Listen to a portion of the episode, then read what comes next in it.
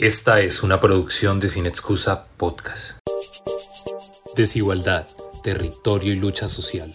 Una mirada feminista. Invitada, Camila Barón, economista y militante feminista argentina.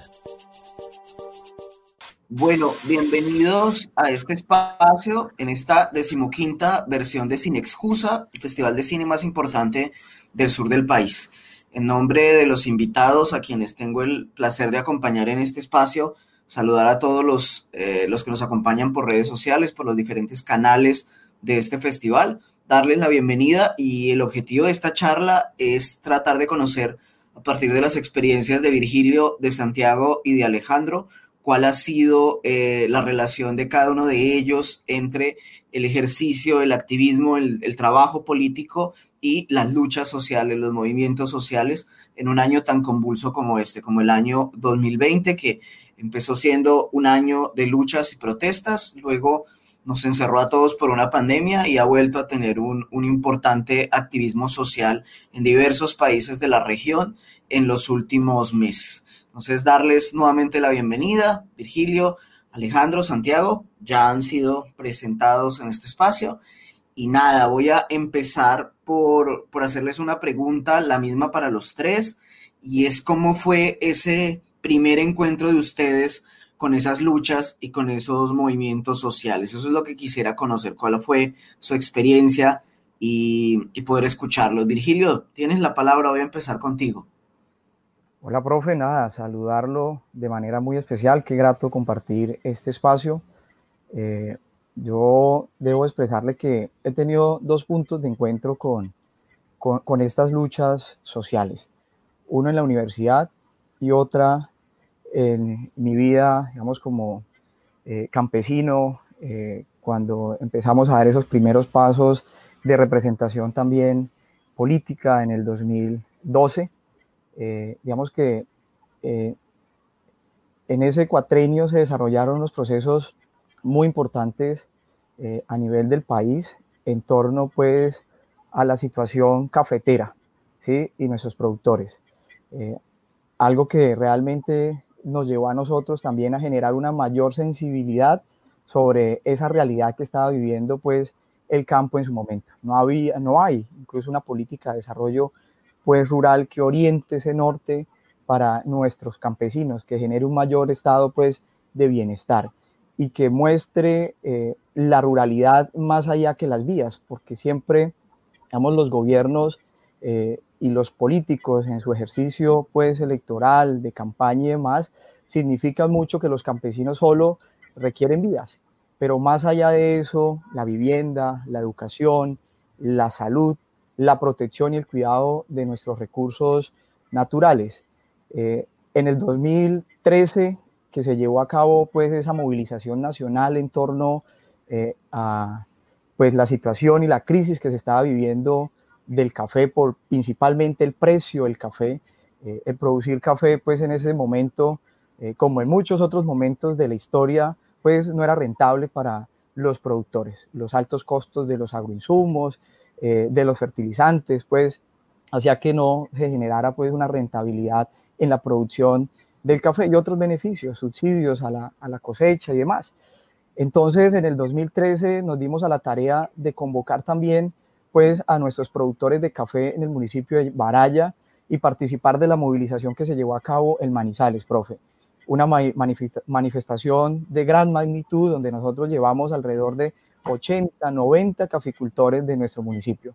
Realmente nos metimos en un lío porque yo decía, bueno, y el transporte, la alimentación, eh, miles de cosas. Yo venía, digamos, eh, participando pues por primera vez en el ejercicio político, fui concejal gracias al campo en el 2012 con la mayor votación en el municipio pues de Baraya. Y, y, pues organizar esa logística pues para mí era digamos algo nuevo, era una experiencia que no había vivido, pero que... Ya estabas de concejal, Virgilio. Era concejal en esa época, en el periodo 2012-2015, en el 2012, a finales de 2012 se empezó a gestar pues esta situación, 2013 se empiezan a desarrollar movilizaciones a nivel nacional, se desarrollan movilizaciones acá pues en la ciudad eh, de Neiva, pero nos involucramos ahí de manera muy directa en algo que, pues hemos vivido toda la vida. Yo me crié al medio del café, del ganado, de la producción pues del campo. Entonces fue algo que realmente me permitió generar una mayor sensibilidad en mi calidad humana también y entender pues esa situación y esa realidad que uno tal vez eh, pues de joven, de pequeño no lo comprende, ¿sí? Y deja siempre, digamos, esos temas en manos de los adultos, de los mayores. Pero ya al tener esa responsabilidad además de representar una ciudadanía, ¿sí? unas personas que depositaron su voto y su confianza en nosotros, nos llevó también a dar ese paso y involucrarnos en este tipo pues, de situaciones. Listo, Santiago, yo quisiera escucharte a vos, ¿cómo fueron? Yo sé que vos vienes desde el movimiento estudiantil, desde Andes, y yo quisiera como esa experiencia desde, desde tu voz.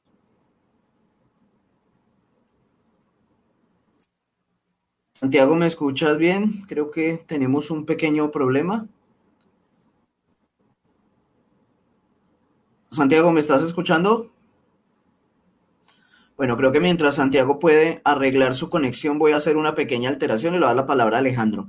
Y es, Alejandro Serna, ¿cuál ha sido como esa experiencia en, desde los movimientos sociales? ¿Cuáles fueron esos primeros encuentros?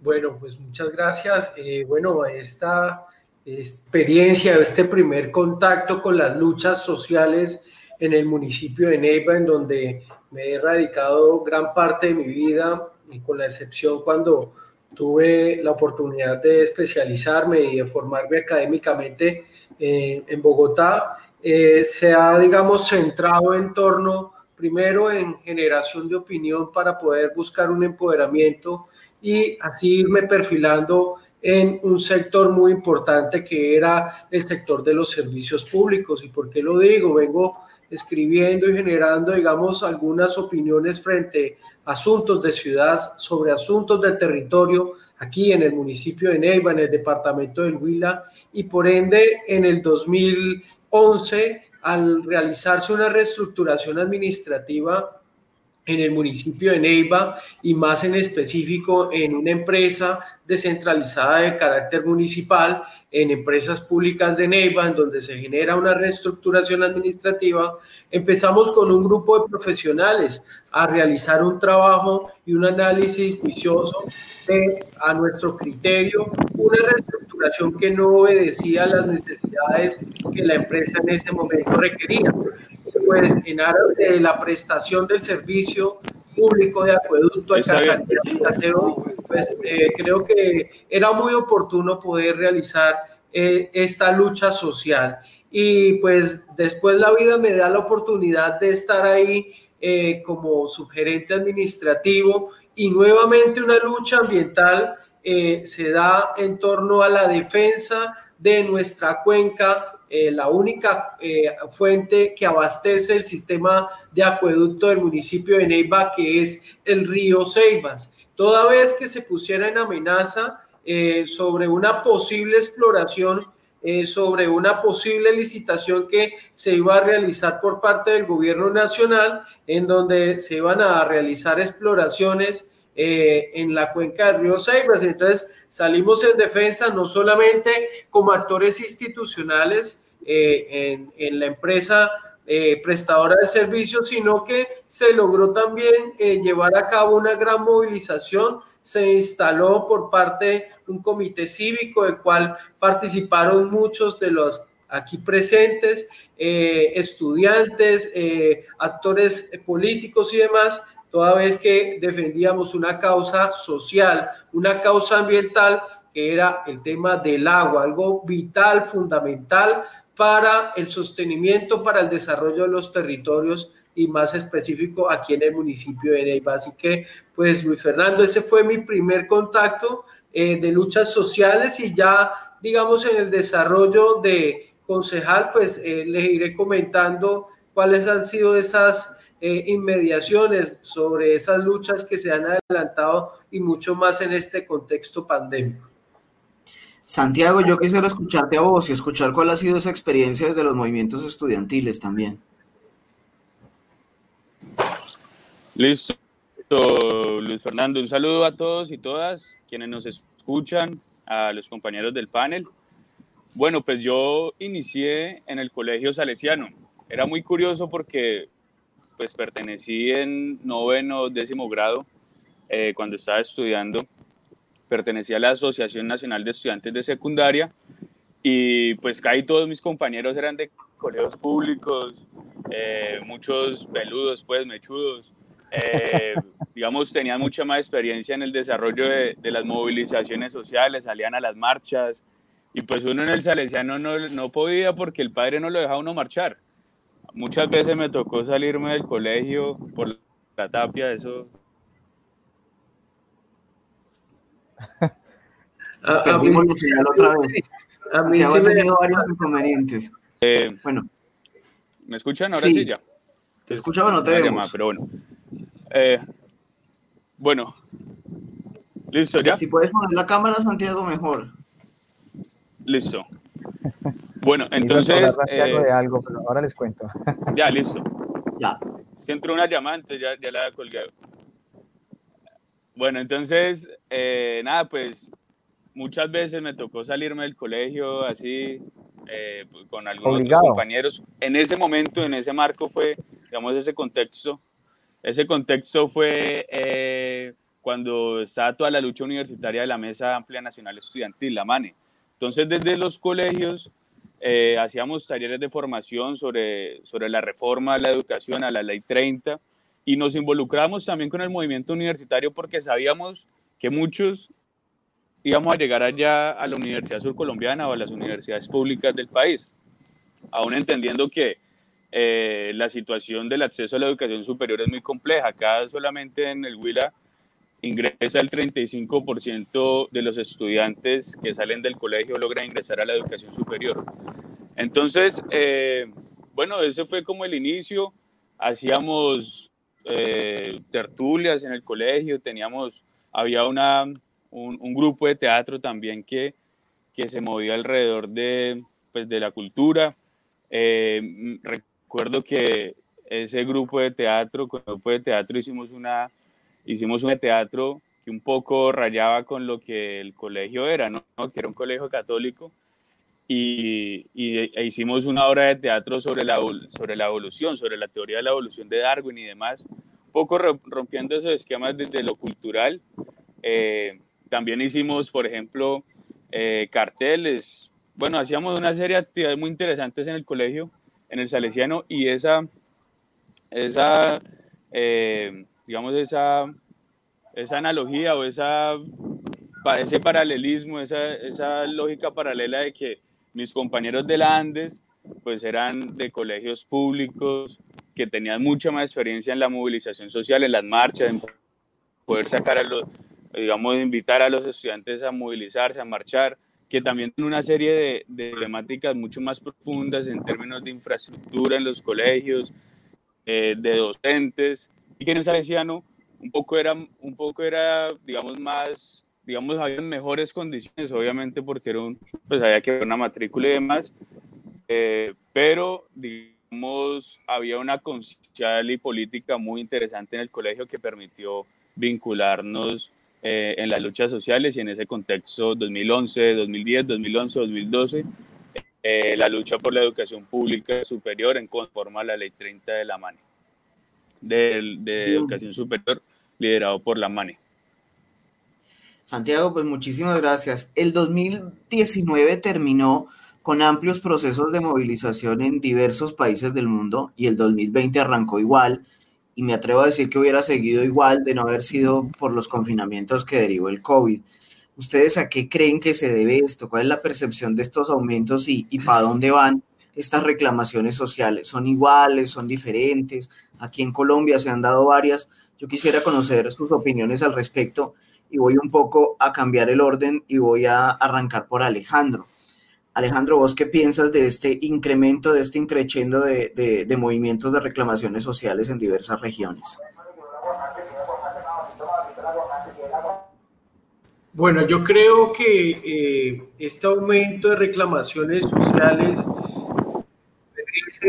ante eh, un Estado que ha sido, digamos, muy limitado en responder a las necesidades eh, que los integrantes de esta sociedad, en el caso de, nuestro país, el Estado le quedó corto eh, con las inversiones en materia social y por eso, eh, pues ante este contexto pandémico ya se viene, digamos, generando una serie de incomodidades por parte del sector del agro, por parte de los comerciantes, por parte de los ciudadanos que en un momento y un contexto pandémico, eh, sin la oportunidad de, de verse, digamos, con alguna fuente de ingresos, pues surgen reclamaciones hacia el mínimo vital al agua eh, y pues eh, ante esta situación, un mínimo vital a los servicios públicos que el gobierno nacional yo creo que nos quedó debiendo ante esa intención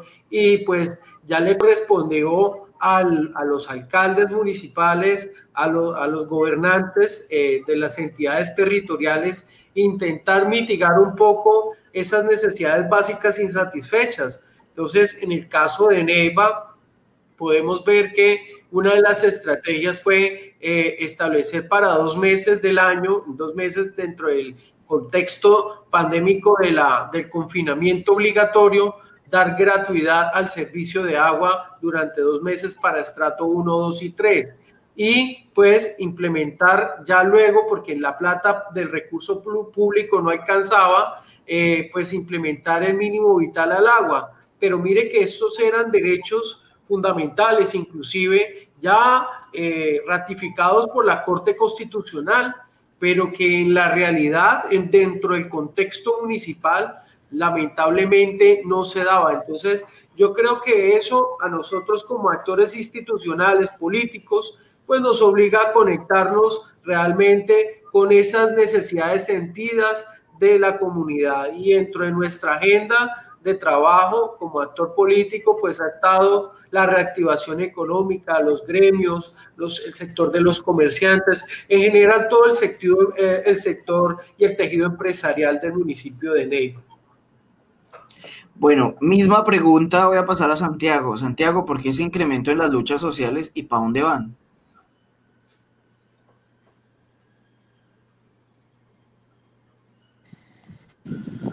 Bueno, pues yo analizo que, eh, digamos, el, actual gobierno nacional eh, entró con, digamos, con un grave problema de legitimidad. Primero a causa de que las elecciones que se celebraron en el 2018 fueron de alguna manera muy, muy apretada y hubo un, digamos, hubo un, eh, una reñida o digamos dos modelos de sociedad distintos que, que, se planteaban en esas elecciones cuando fue pues, Duque contra Petro. Eh, entonces llegan en un, en un escenario muy complejo de legitimidad y gobernabilidad política pero además de eso, eh, inicia con el paro nacional universitario. Entonces, eh, ese paro nacional universitario que se, que se realizó en el 2018, eh, pues permitió generar el debate sobre la educación pública como un derecho y que a partir de eso empezó como a, a, fortalecerse la idea de que pues habían otros sectores sociales que reclamaban también eh, garantías y, derechos eh, social y económicos. Entonces, ese 2018 fue un, fue un, un momento muy, muy fuerte muy, del auge del movimiento estudiantil universitario. Luego, en el 2019, eh, se conjugó con el, con el movimiento indígena, con el movimiento campesino, y a partir de eso, entonces, eh, empieza a desarrollarse, digamos, el, el paro nacional que desemboca en, el, en noviembre del, año pasado. Creo que la particularidad es que los movimientos sociales vienen fortaleciéndose alrededor de, de, unas luchas, eh, digamos, que, que, desprenden, se desprenden a raíz de eh, reivindicaciones históricas eh, sobre el derecho a la salud, la educación, digamos, que, que, que, se da en el marco de eso, pero también están emergiendo eh, lo que se ha catalogado como novedoso, que son las nuevas avenidas, que son expresiones de jóvenes principalmente, que están luchando por unos, digamos, por unos, por unas reivindicaciones mucho más concretas. En su ar político no hay unas estructuras o en su organización no hay unas estructuras, se acude mucho al, al concepto de, de, de, Bobbio, por ejemplo, de Negri de las multitudes, más bien de Negri de las multitudes, y eso que ha generado pues eh, unas movilizaciones muy espontáneas, que no están tan organizadas, digámoslo así, que, que son reacciones ante, ante unos hechos, algunos acontecimientos, algunos episodios eh, digamos, de la vida política y social, y que ante estas, ante estas, eh, ante episodios, pues las, las personas en multitud a manifestarse. Entonces no hay, no hay una conducción así como, eh, quizás como el paro agrario del 2013, que había, digamos, un mayor, una mayor conducción política, o incluso en el mismo eh, paro nacional de, de universitario del 2011 con la MANE, sino que es una ciudadanía que ha venido hablando, eh, digamos, muchas experiencias de, lucha social y que eh, ante, ante acontecimientos muy concretos sale a movilizarse. Entonces, por ejemplo, vemos el, el de Javieris, que generó un debate en torno a cuál es la, la, doctrina militar, pero además cuál es el, cuál es el papel de, de la policía y cómo eh, toda la situación en torno a la, a la policía se ha generado, eh, digamos, a su doctrina, no solamente ahora con el asesinato de Javier Ordóñez, bien con lo que sucedió, con lo que ha sucedido históricamente con el SMAT. Entonces, es una ciudadanía que sale a manifestarse, viendo que la minga indígena se volvió a organizar, los indígenas del Cauca se están organizando y estarán movilizándose. Y a partir de ello, pues, eh, unos, son acontecimientos que están generando un choque, un quiebre institucional que eh, eh, debe permitir eh, generar cambios estructurales de la sociedad colombiana en materia de modernización institucional en torno a, al alcance de mayores derechos y que digamos que permiten bien la sociedad colombiana pues se incorpore también al, al, al, mundo pues moderno porque pues de todos modos, situación de empleo y educación jóvenes es muy, es muy deplorable. Acá en Neiva, por ejemplo, el 50.3% de jóvenes, 50.3% es la cifra de desempleo juvenil en la ciudad. Entonces, eh, es, una, es una ciudadanía que está manifestando constantemente ante hechos muy concretos que puede generar o puede desembocar en reformas importantes de manera estructural. Bueno, eh, Virgilio, la misma pregunta. Quisiera saber qué piensas vos de este auge de los movimientos sociales. Virgilio, activa el micrófono que no te escuchamos. Vale, muchas gracias. Creo que ya, ¿cierto? Ya. Eh, yo lo denominaría como un despertar de, la ciudadanía. Y, y, digamos que de la mano de ese despertar de la ciudadanía pues ha influido muchísimo pues las redes sociales que nos permitan hoy pues eh, poner en circulación eh, causas por las cuales nos movemos nosotros, generar también pues mayor información, sensibilización alrededor pues de esas causas y convocar a gente eh, que ya está cansada, harta, como lo dicen cotidianamente, mamada pues de tantas injusticias sociales y realidades que se convierten pues en, digamos, en, en situaciones que los llevan a movilizarse. Temas como la corrupción, por ejemplo, y todo lo que se generó alrededor eh, pues de la consulta anticorrupción, eh, lo que sucedió pues alrededor del proceso de paz, algo supremamente eh, importante que creo que digamos que marcó la vida de los colombianos. Creo que hay un, hay un antes y hay un después y que hoy también digamos esa situación alrededor del proceso de paz nos preocupa pues a unas mayorías también eh, de colombianos en que se dañe pues eh, esa tranquilidad, esa paz, eh, ese digamos de alguna forma avance que se había dado en nuestro país en torno de acabar con la violencia y los grupos armados como, como lo era pues la FARC. pero de, la mano de todo esto, pues situaciones hoy fundamentales para el desarrollo no solo de nuestros municipios o de nuestro país, sino del mundo, como lo es el cambio climático, por ejemplo. ¿sí? Entonces, eh, eso se ha convertido en una causa no de una persona, no de un movimiento, no de un partido político, eh, no de una organización, sino que se ha convertido en una causa de todos los ciudadanos, algo que nos preocupa, que ese que es nuestro principal activo, esa riqueza natural, esa biodiversidad, se exponga, esté en riesgo, pues hace que nosotros sentemos hoy cabeza, digamos, hombre, hay que hacer algo, debemos actuar, no nos podemos quedar ahí. Eh, y ese despertar de la ciudadanía se ha dado más en la juventud, en una juventud eh, que históricamente pues ha participado, pero no ha sido la más participativa en estos procesos pues democráticos, de, representación política, de llegar a un consejo, de llegar a una asamblea, de buscar cómo se llega también a un congreso de la república y se logra, digamos, de alguna forma oxigenar la política. Entonces creo que esas situaciones ha hecho que, que, que pues muchas personas se motiven, se inspiren también y digan, tenemos que llegar allá. Entendió hoy la ciudadanía que hay que llegar a estos escenarios donde se toman decisiones para poder impactar ese rumbo, hablemoslo así, de nuestra vida pública, social, económica y demás.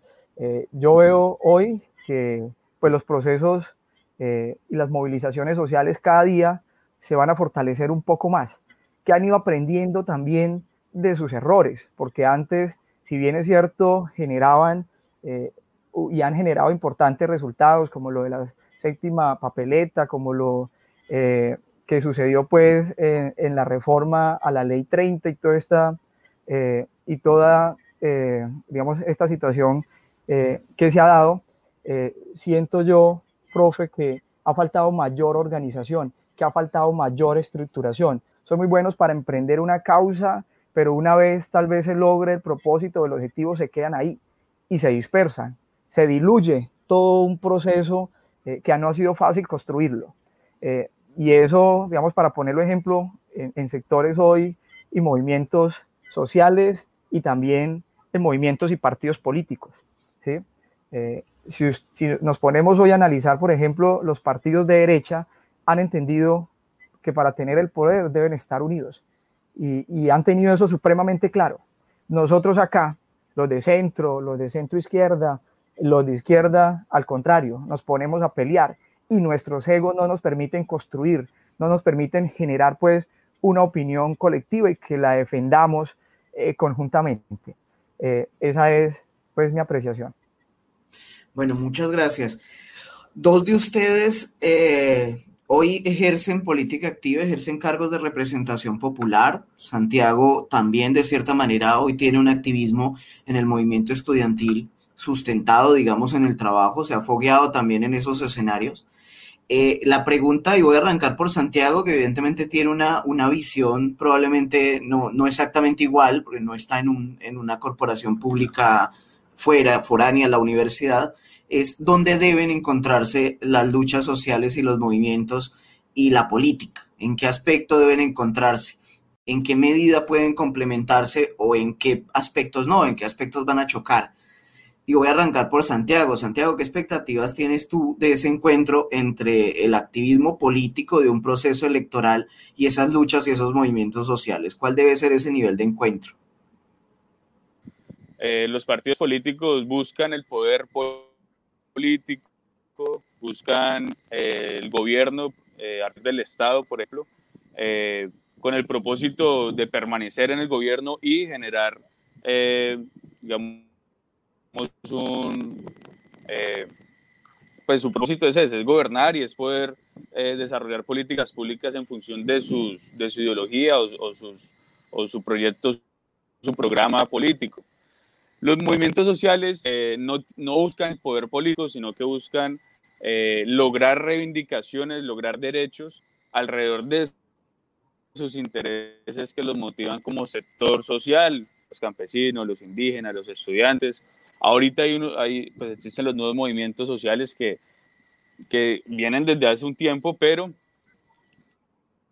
han logrado eh, generar mayor incidencia política en estos momentos, como es el movimiento de mujeres o el movimiento feminista, el movimiento ambientalista, que ya, digamos, responde eh, a, unas nuevas lógicas de, identidad también y el entorno social y, económico. Entonces, eh, a partir de eso, esa, esa interlocución o esa articulación, pues siempre ha estado porque los partidos necesitan saber cuáles son las reivindicaciones sociales de, de, la ciudadanía para lograr generar mejores políticas públicas. Y de igual manera los movimientos sociales necesitan o, o deben eh, o, o, como parte de sus deben generar políticas públicas que incidan en el Estado y que a partir de eso garanticen derechos que están, que están peleando. Entonces, eh, esa articulación el activismo político y el activismo social siempre están, digamos, relacionados, pero eh, sus prácticas o sus prácticas políticas son muy diferenciadas. Y eso entonces siempre, siempre está la discusión de si tal movimiento social está influenciado por, por tales partidos políticos y cómo esos, cómo esos partidos aprovechan de esas, de esas luchas sociales. Vale, Santiago, gracias. Eh, Virgilio, sigo con vos. ¿Dónde se deben encontrar o cómo se han encontrado en ese ejercicio político que has liderado las luchas sociales y el activismo propiamente electoral por llegar a determinadas dignidades? El micrófono, Virgilio, porfa. Siempre he expresado, profe, que todo lo que nos una y nos lleve a construir a impactar de manera positiva tanto la ciudadanía como, como nuestra sociedad. Yo creo que ese es el punto en el que debemos estar siempre pues, pues unidos. Eh, aquí hay algo muy importante eh, en torno pues a, esa relación, porque esa relación entre el activismo social, entre la acción pues eh, y la representación política es lo que nos permite también que esas causas sociales que se convierten en agenda pública, como lo expresaba Santiago, tengan la posibilidad de ser también agenda política y se discutan pues en los escenarios como los consejos, las asambleas, el Congreso de la República y finalmente lograr una incidencia efectiva en la acción del gobierno. Eh, creo que esa es la, esa es la forma más, más clara y más, más concreta en lo que puedo vamos, expresar mi opinión al respecto. Vale, muchísimas gracias Virgilio y Alejandro. ¿Dónde se deben encontrar y en qué medida se encuentran ese ejercicio electoral y esas luchas y movimientos, y movimientos sociales. Bueno, entonces, pues bueno, escuchando a Santiago, escuchando al diputado Virgilio, eh, bueno, tengo que decir que pues como profesor universitario eh, que he tenido la oportunidad de estar en el programa de ciencia política, el programa que eh, aquí el moderador el orientador de esta charla, Luis Fernando, también ha tenido la oportunidad de estar como jefe de programa. Pienso que deben guardar un estrecho, un, estrecho vínculo, toda vez que ese activismo político, esas luchas sociales, pues tienen una razón de ser. Y, tiene que ser eh, el, ser humano, tiene que ser el ciudadano como tal, porque eh, si no hay una causa, si no hay una, motivación, y que esta no sea de carácter social, sino solamente eh, de, carácter político, social o económico, que son, que, son las esferas más fuertes, ¿sí? pues deben, deben, guardar un, estrecho vínculo frente a ese activismo político. Entonces, yo ahí sí eh, pienso que estas luchas sociales y más aún dentro de este contexto pandémico, eh, pues debe también eh, ser traducidas en políticas públicas, ¿sí? Dentro de nuestro territorio. Como lo habíamos manifestado, las reclamaciones aumentaron, pero ese vínculo de las decisiones de nuestros gobernantes o como actores políticos no se pueden desligar de contextos que aquí se han mencionado, como el desempleo, eh, de contextos importantes en materia económica que hoy tiene al sector del comercio y a gran parte de la sociedad eh, neivana, eh, pues digamos en una situación caótica y que es necesario hacer ajustes al estatuto tributario municipal, eh, también temas importantes en materia de inversión, el Estado tiene que, digamos, dar una respuesta eh, en materia de la inversión, en materia de infraestructura y hacer una revisión en los gastos que se realicen por parte de funcionamiento.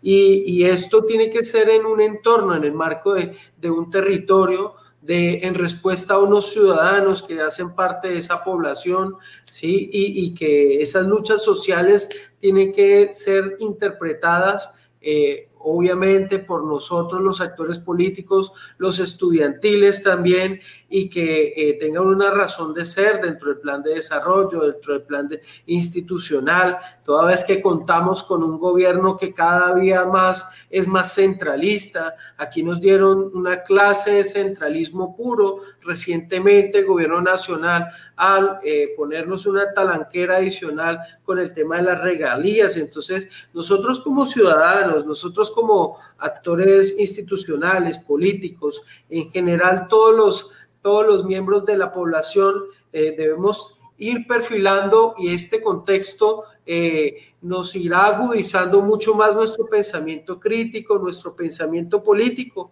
Y como lo decía Santiago, con quien hemos compartido diversos escenarios académicos, ese pensamiento político también tiene que obedecer a un análisis de contexto. Y este contexto no puede pasar en vano porque aquí se desnudaron una serie de realidades y que pues la ciudadanía apenas está en proceso de, de masticarlo y lo primero que la ciudadanía demanda son las necesidades básicas insatisfechas. Por eso pues eh, es muy importante que, que esas luchas sociales, el activismo político se venga forzando, reforzando en las universidades, en los mismos colegios para que digamos que haya una mayor participación desde estos entornos y que esto sea reflejado en el cambio generacional de los actores políticos. Bueno, Alejandro, muchas gracias. El espacio es corto, pero de verdad que agradezco muchísimo haberlos vuelto a encontrarnos. Nos unen viejos amistades, escenarios donde nos hemos visto y es un placer volvernos a encontrar aquí, aún en la virtualidad y en el marco de esta decimoquinta versión del Sin Excusa agradecerles de verdad e invitar a todos los que nos han acompañado y que han estado hasta el final de este espacio a que no se pierdan los espacios que tiene preparado el festival para cada uno y cada uno de ustedes. De verdad, muchas gracias y un placer. Alejandro, Santiago, Virgilio, mil gracias por haberme acompañado en este espacio. Profe, a usted muchísimas gracias. todos muchachos, qué gusto verlos. Bueno, hasta luego, que estén muy bien.